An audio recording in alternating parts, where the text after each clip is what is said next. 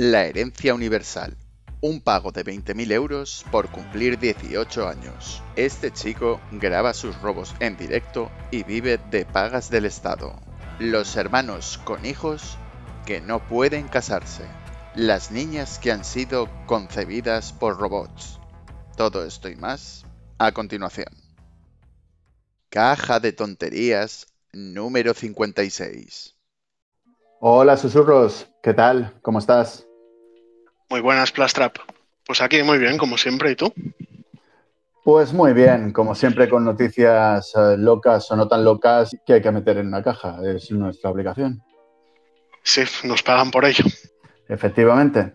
Y vamos a empezar con la primera de ellas. La herencia universal, un pago único a los 18 años que Sumar pretende llevar de la utopía a la práctica para combatir la desigualdad. ¿Qué te parece? ¿Te suena a sumar, susurros?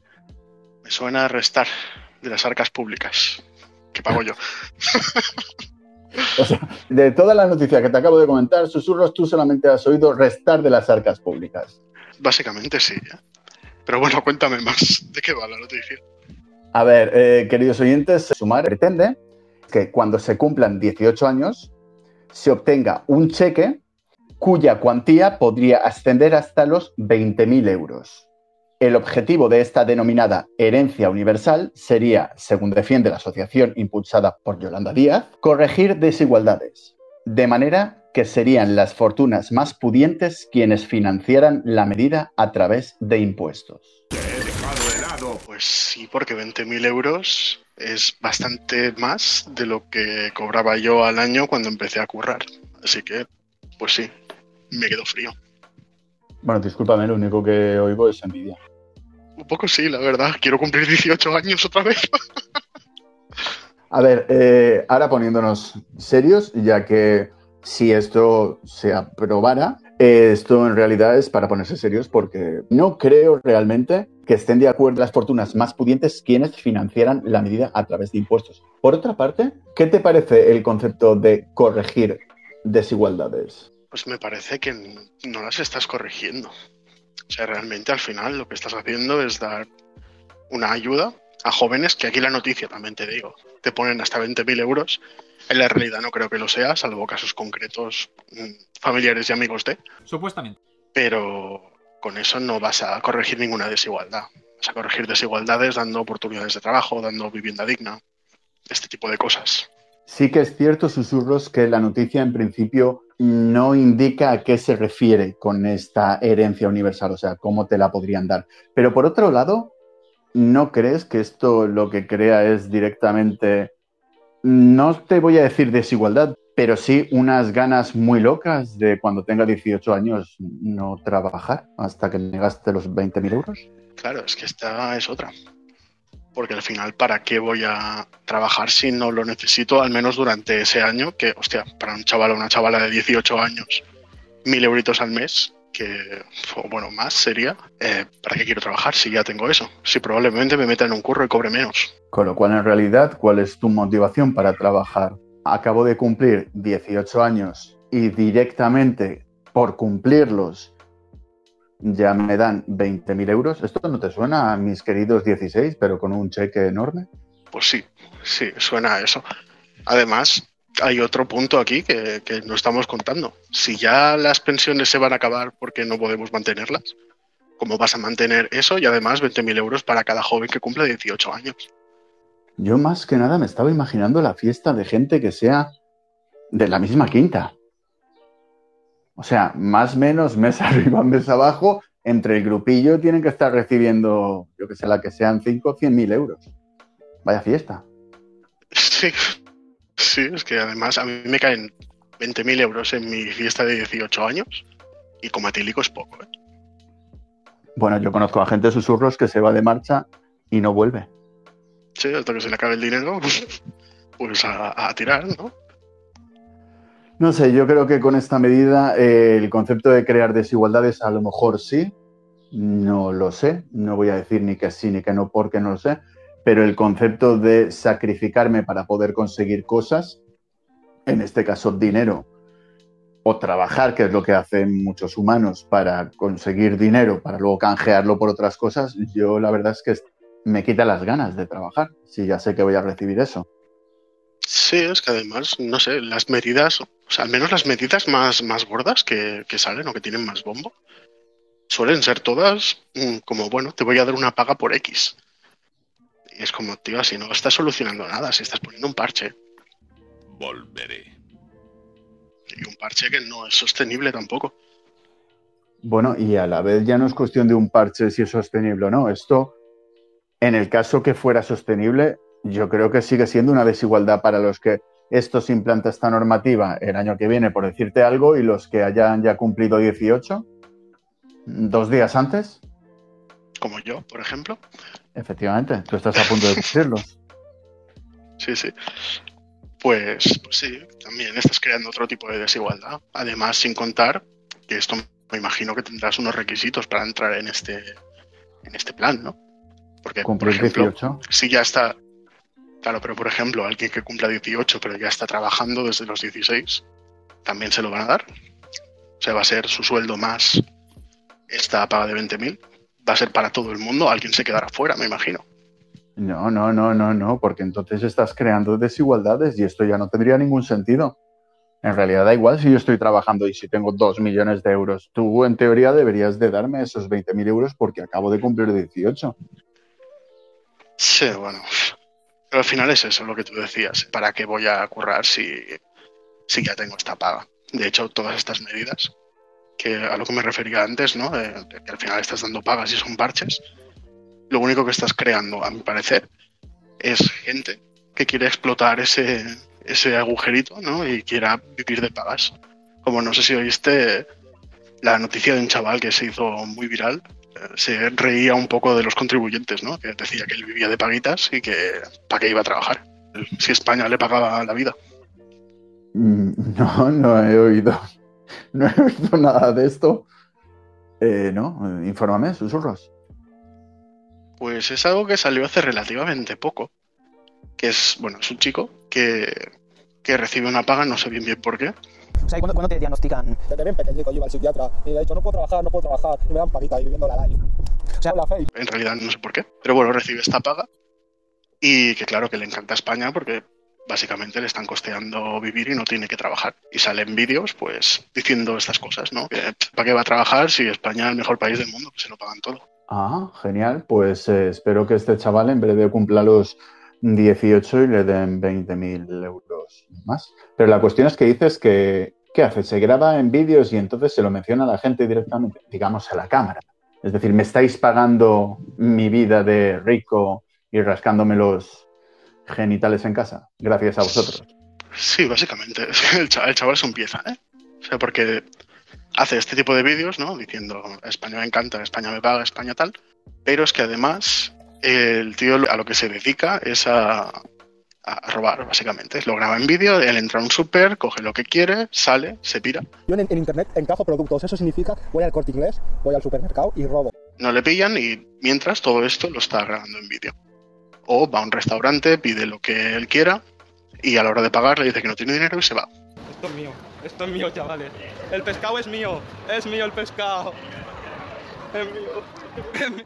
y todo esto grabado en vídeo y subido a las redes.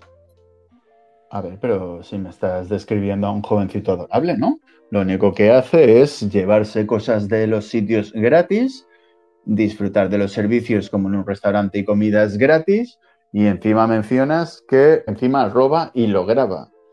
A ver, espero sinceramente que, que lo cojan. Pues sí, se ve que alguna vez lo han, lo han cogido, pero claro, es lo que él dice, que da igual. Yo soy absuelto, Juanico, yo me absuelven. Yo voy ahí, con mi dinerito, suelto mi fajo de billetes de PayPal, que me lo dan los seguidores, pago la multa y absuelto. Sí, lo cogen y luego lo sueltan y lo va a volver a hacer. Es como una evolución distorsionada de Borja Escalona, pero en joven y más, más bestia. Nuestro querido Borja Escalona, pues lo curioso de todo es que a pesar de esto eh, sigue teniendo seguidores, tanto Borja Escalona como, si bien mencionas tú, este susodicho, esto en realidad no es un pequeño problema para la sociedad, porque estamos regalando herencias, hay niños que roban, lo graban la policía a lo mejor le detiene, pero como ha robado dos fosquitos por decirte algo, dos botellas de Coca-Cola, claro, tampoco lo pueden, supongo, detener como tal o meterlo en la cárcel como tal y lo dejan suelto. Y encima Claro. lo graba, lo pone en redes y nos felicita a todos nosotros por pagarle sus cosas. Claro, es más, ahora que mencionas lo de los seguidores, es precisamente un un tema interesante, en realidad, lo de los seguidores, porque el chico este hace directos, no sé en qué plataforma, pero eh, los usuarios que lo siguen le hacen donaciones, donaciones para que siga haciendo eso. O sea, además de la paga y además de lo que roba o consume, hay gente que le está donando dinero para que siga haciendo ese tipo de contenido. A ver, a, ver. Es que a lo mejor no estoy entendiendo bien. El chaval coge, hace eh, vídeos en directo, se mete en una tienda, por ejemplo, roba Coca-Cola. Y gracias a esto, y a salir corriendo de la tienda, jijiji, jajaja, grabándolo encima hay gente que le da dinero por eso, para que siga haciendo ese contenido.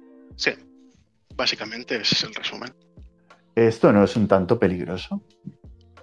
A mí me recuerda a, a pelis rollo La Purga o, o el juego del calamar, donde hay gente que paga a otra gente para que cometan delitos por ellos. ¿Sabes? Un poco ese rollo. Ya, ya, es que estamos hablando de alguien que roba en tiendas o come en restaurantes y luego se va, pero como bien dices tú, si esto te están pagando, te están haciendo X donaciones, si te hacen una donación muy grande, ¿qué vas a hacer? O si te retan a, si haces esto, te haré una donación muy grande. Vuelvo a decir, ¿esto no es un peligro? Lo es, lo es, porque puede ser que se dé el caso que, que tú dices, ¿no? De, bueno, pues te dono, yo qué sé, mm, 20 euros si en vez de robar una Coca-Cola, vas y robas pues una estantería entera de Coca-Colas. Ponte. Claro, Te doy 200 euros si vas por el parque y a uno que veas sentado en un banco le das por detrás un collejón y sales corriendo. Claro. por ejemplo. Esto se puede ver como jijiji, jajaja, una broma o no, tal, pero de ahí al concepto ya de agresión como tal, es nada. Sí, y esto es algo que pasaba ya antes. Por ejemplo, pues, te acordarás, y quien nos escuche se acordará, de, varios casos de youtubers poniéndole pasta de dientes en galletas a indigentes, cosas así. Es algo que también pasaba y que la gente incentivaba en los comentarios y demás. Pero no eran donaciones directas. Al final, esos chicos monetizaban los vídeos y ganaban dinero a través de las visualizaciones y demás. Pero no eran donaciones directas de la gente. Ahora estamos hablando de gente que te paga porque vayas a un McDonald's, eh, pidas lo que sea y que no pagues. No sé, susurros, yo creo que se nos está yendo a lo mejor un poquito de las manos. Queridos oyentes, a lo mejor es que soy viejo o no entiendo las cosas. Eh, me parece que a este chico mínimo le falta un hermano, una hermana que le hubiera dado un buen par de hostias cuando empezaba a hacer estas tonterías. O un par de Y que se besitos. No seas violento. Bueno, bueno, también es verdad, a lo mejor lo que necesita esta personita para que no se le vayan las manos largas a las cosas de los demás hubiera sido un poquito de cariño. No lo sé, pero yo creo que una figura al lado para... No tiene pinta de tener hermanos, sino, uf, madre de Dios, que puede ser. Y hablando de hermanos y de besitos, como bien mencionabas tú. Los dos hermanos enamorados con hijos que no pueden casarse legalmente. El matrimonio está prohibido. ¿Cómo, cómo, cómo? ¿Los Borgia? ¿Los ha visto? Las cosas que hago por amor. A ver, susurros, no me hagas repetir esta herejía. No, no, no, aquí somos cristianos. De pura cepa. La casualidad quiso que Ana se enamorase de su hermano Daniel, nada más conocer el parentesco que los unía, y que nunca llegó a conocerlo como tal. El motivo, su padre la abandonó cuando era pequeña. Con lo cual los hermanos no vivían en la misma casa. No ha sido un amor fraternal fraguado durante los días y la convivencia entre los propios hermanos como tal. Ya, ya, ya. Claro, es que visto así, ¿no? con todo el contexto, es una historia, bueno, que se ha dado muchas veces y no hacía falta ni redes sociales ni nada. ¿Cuántas parejas a día de hoy mm, pueden tener algún parentesco sin llegar a saberlo? Tú y yo, susurros. Somos hermanos. Algo somos. Algo somos, eso está claro. Eso sí, eh, no me pidas matrimonio tampoco porque ya estoy casado. Entonces no me sirves. Muy bien, muy bien. Como comentaba, desde el principio, eh, ella Ana sabía que tenía un hermano sin más detalles sobre su identidad. Cuando cumplió 20 años, consiguió localizar a Daniel a través de las redes sociales y ambos se enamoraron mutuamente a pesar de las numerosas críticas que recibieron. Bueno, es bonito que el amor llegue así de esta manera. Tita, tita, tita. Pero, es decir, Ana, ella sabía que tenía un hermano, ¿no? Pero no sabía quién era. Lo de localizar a Daniel por redes sociales vino después de que ella supiera que Daniel era su hermano. O lo encontró por las redes y después de enamorarse supo que eran hermanos. En ningún momento vamos a decir aquí que Supuestamente. ella estuvo buscando en redes sociales hasta a ver si encontró al chico de su vida, que en realidad daba la casualidad que era su hermano, y esto en algunas películas lo llamarían acoso. Sí, sí, sí, pero me refiero, cambia mucho la historia si Ana no lo sabe, va buscando el amor por ahí, encuentra a Daniel, mm, se enamoran y luego sabe que son hermanos. A, que Ana se entere que Daniel es su hermano, entonces es cuando lo busca y se enamora de él.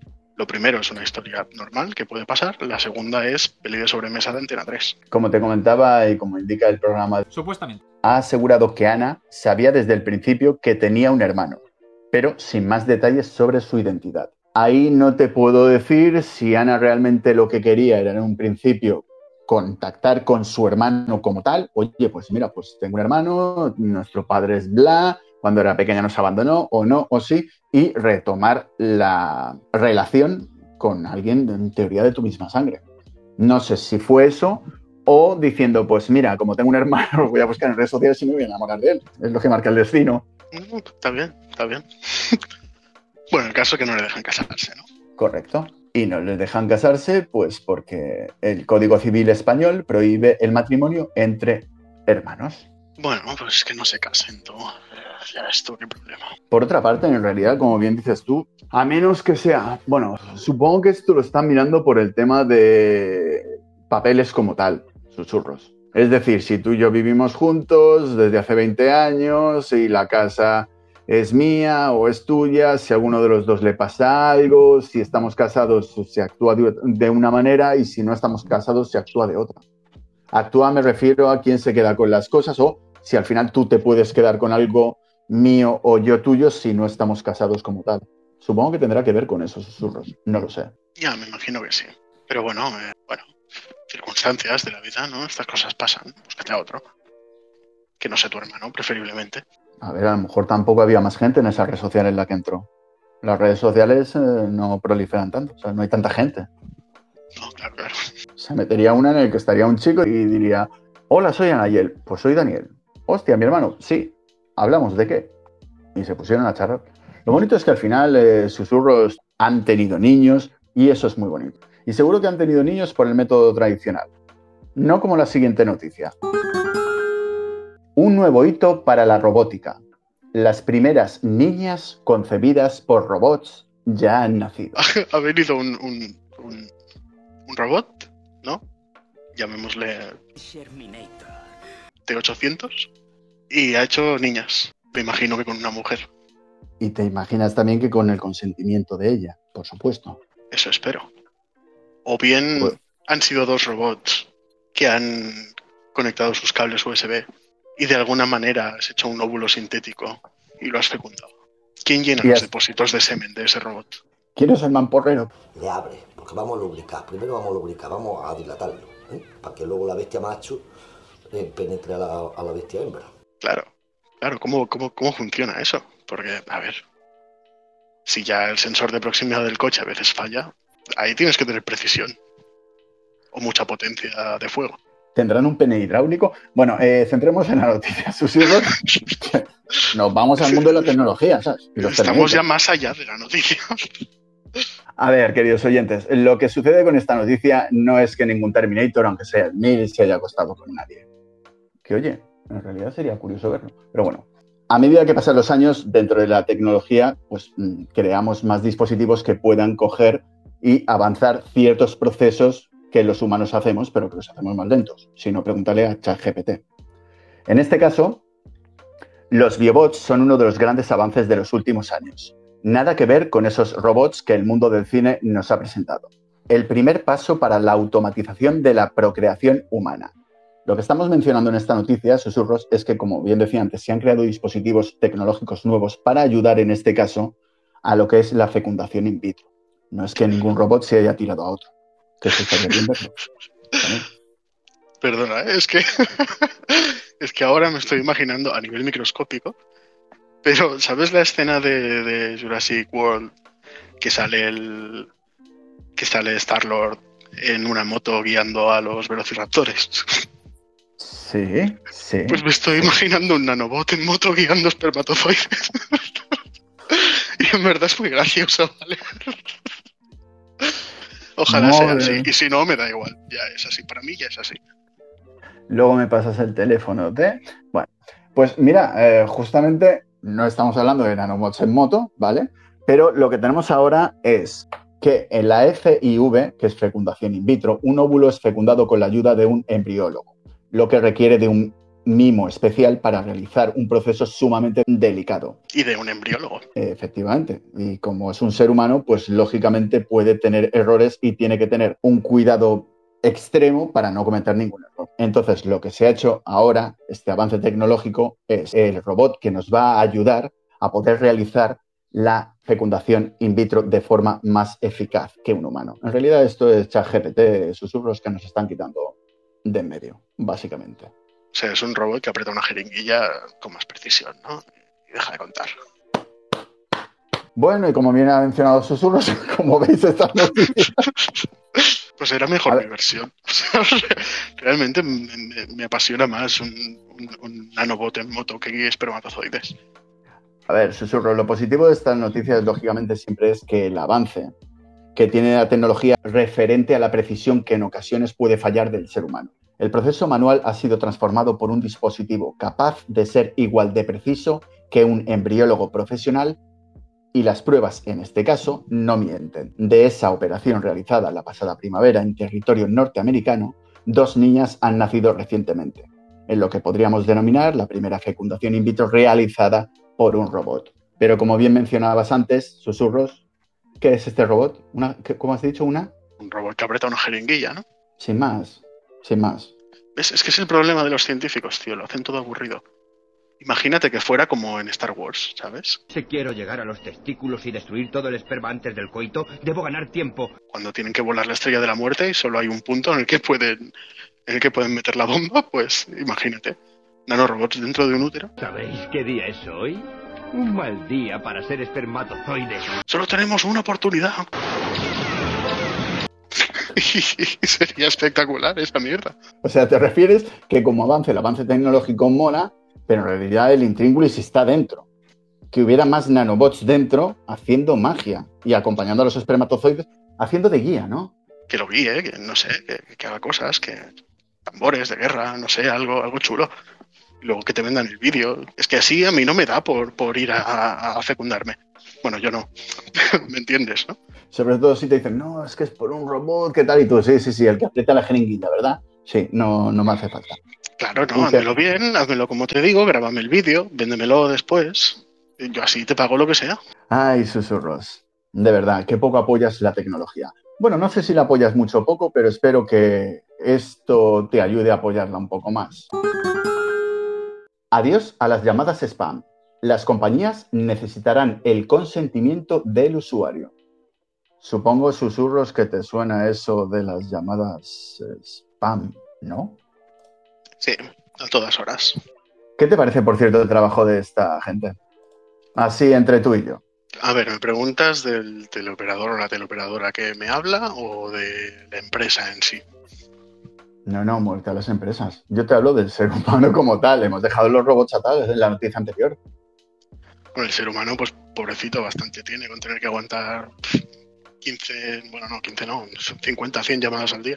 No, lo digo porque estaba pensando yo mismo en si alguna vez he cogido con algo de ira y resentimiento el teléfono, cuando estaba ahí tumbado ahí. ¿Sabes que te cae la babilla? Ahí, ¿sabes? Dos, dos y cuarto de la tarde ahí con el calorcillo, ¿sabes? Y, y te llaman al teléfono. Sí, sí, sí. Muchas veces pagamos el pato con, con el teleoperador y no deberíamos. Menos, y esto también pasa, cuando ya les has dicho que no un par de veces y siguen insistiendo, ya te he dicho que no. Déjame.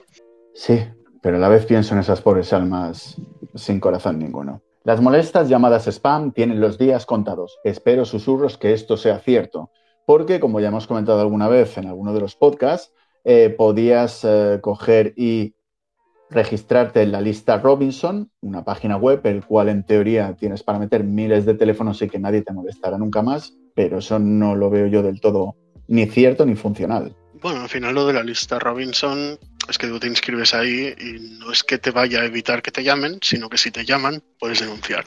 Sí, pero ¿quién tiene tiempo para denunciar? Y No. dinero. No, efectivamente. Como mucho los podrían denunciar si fuera a la inversa que yo les hago llamadas spam a ellos, ¿sabes? En mitad de su siesta, por ejemplo. Eso en realidad sí que estaría bien. Vendetta, dulce vendetta. La noticia indica que eh, se plantea que en el artículo bla bla bla de la ley bla bla bla recoge los derechos de los usuarios a no recibir llamadas no deseadas con fines de comunicación comercial, salvo que exista un consentimiento previo del propio usuario para recibir este tipo de comunicaciones. En teoría, susurros a partir de ahora y queridos oyentes, si no tienen el consentimiento para llamarte, no lo podrán hacer. La duda que se me plantea es, ¿acaso antes tenían mi consentimiento? O sea, hasta ahora tienen mi consentimiento para poder llamarme. Diga, ¿quién eres? Si me dices tu nombre, te diré el mío. Creo que no te lo diré. ¿Te gustan las... Compañías telefónicas. ¿Cuál es tu preferida? entiendo que. Bueno, no, entiendo que no.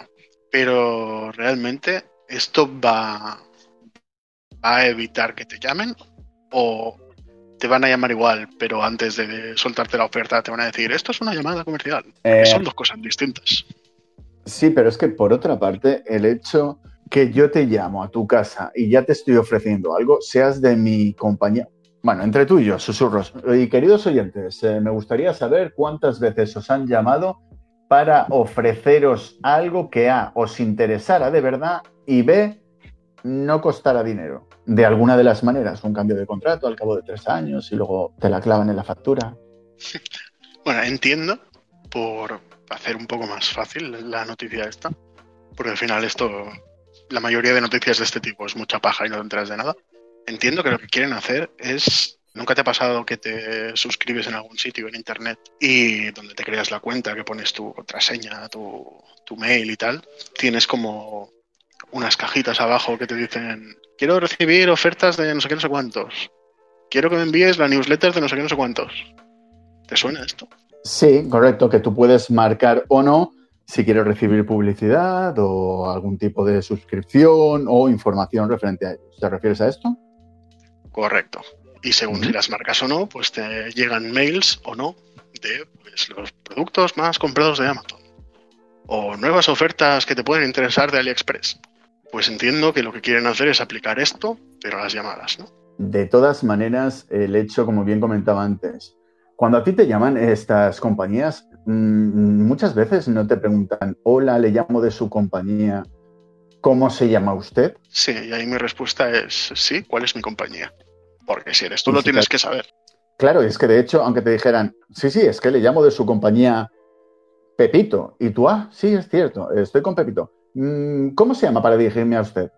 Bueno, en teoría, si me has llamado, se supone que si me llamas de mi compañía, debes de tener mi ficha abierta, ¿no? De algún sitio, supongo que habrás conseguido el teléfono y ya deberías de saber que como estoy con vosotros, tienes mi nombre y todo. Claro, y esa es la entrevista previa que tengo yo con los teleoperadores. Y si no me lo saben decir, es que igual de mi compañía no son, igual son de alguna subcontrata. Bueno, susurros. Mm, Por otra parte, estás haciendo bien por eh, coger y mencionar a los oyentes que si con dos o tres preguntas ya sabes exactamente que no te llaman de tu compañía, pues mira, te deshaces de ellos. Claro, Y en realidad, eh, lo mejor de todo no es que podamos coger y dejar de recibir llamadas spam, sino lo mejor sería que no existieran las llamadas spam. sí. Aunque bueno, entiendo que a algunas personas sí que les serán útiles. El caso y lo que no acabo de entender de esta noticia es cuándo puedo yo mm, dar o revocar el consentimiento para que me, para que me llamen. A ver, susurros, tú eres consciente que una vez que das el consentimiento para lo que sea, ya a partir de ella no te vuelven a llamar. Para quitarlo, digo. Es muy Ya, fácil darse de alta en una compañía de teléfono, pero luego darse de baja es una odisea para mucha gente. Sí, sí, pero es eso, justo lo que te decía. ¿Cómo va a evitar que me llamen de, yo qué sé, de ejemplo?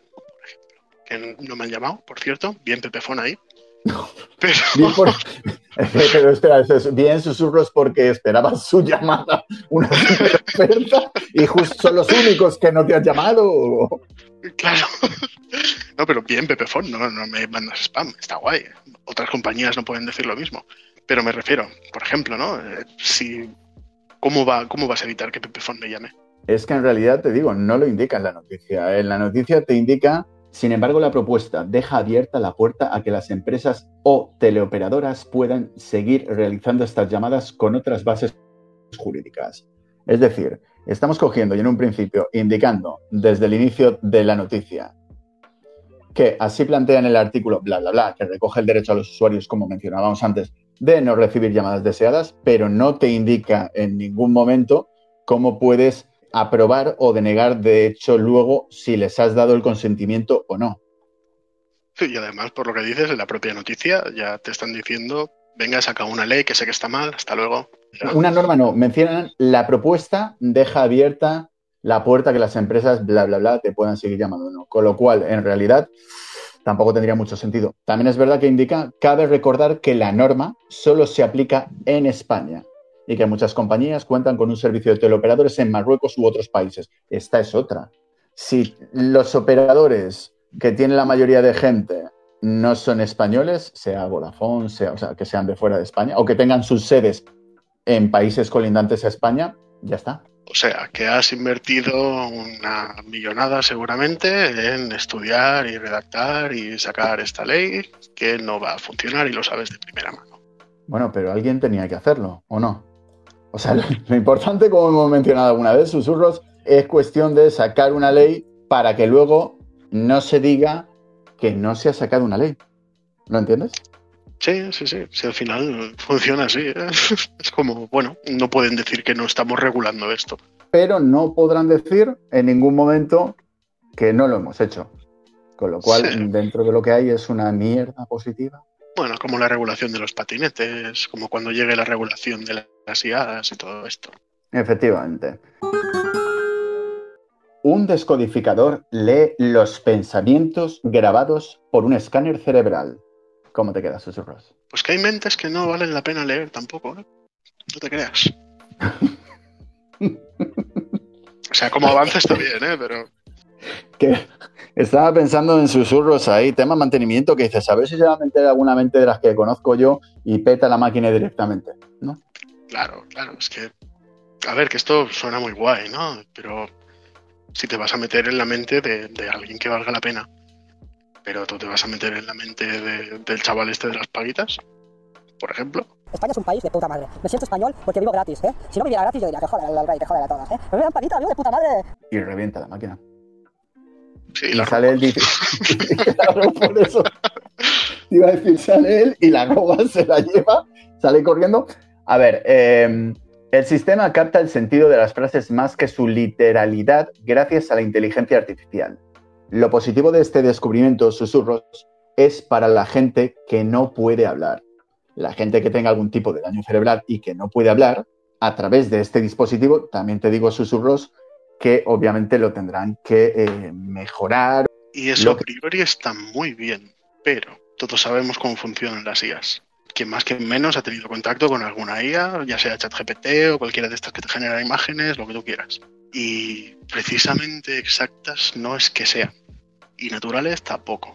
No, pero a ver, en este caso imaginemos que es una persona que eh, no puede hablar, eh, o sea, que está, no sé cuál sería una de las enfermedades, pero digamos prácticamente no en coma, lógicamente, ¿vale? Pero o imaginemos que esto funciona con una persona que está en coma. Podríamos Podría realmente ser. saber, saber si la mente está pensando en algo o no, si es coherente o no, o si realmente todos los caminos, conexiones, etc., las magias que tenemos dentro de la cabeza, realmente están todas eh, desconectadas y hay muy poco futuro para recuperar, por ejemplo, esa persona o ese cerebro.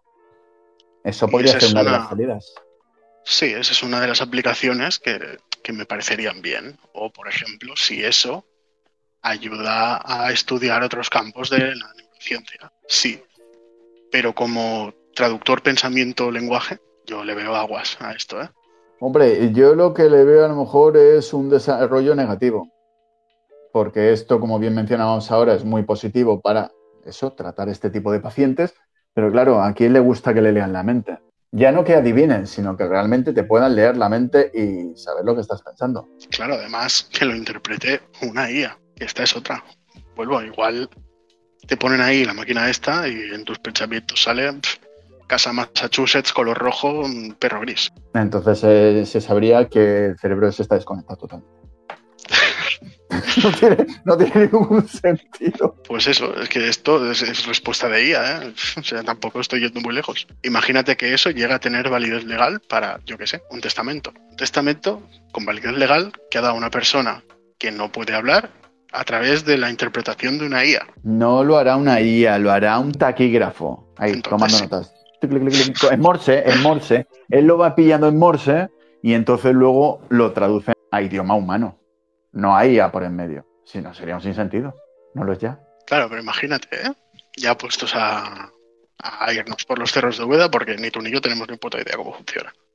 Pero, eh, señora que está en coma, millonaria, cinco hijos, hijos e hijas, ¿vale? Más Eh, hijas que hijos. Vale, lo que tú e hijes también, lo que tú quieras, da igual. Descendencia, ¿no? Y esa, esa mujer, por lo que sea, no ha dejado testamento. Y van ahí, no puede hablar, y le meten la, la lectura de pensamiento con IA. Y esa mujer, le, bueno, le preguntan, ¿y a quién le quieres dejar la mansión, la finca de Elvis Presley?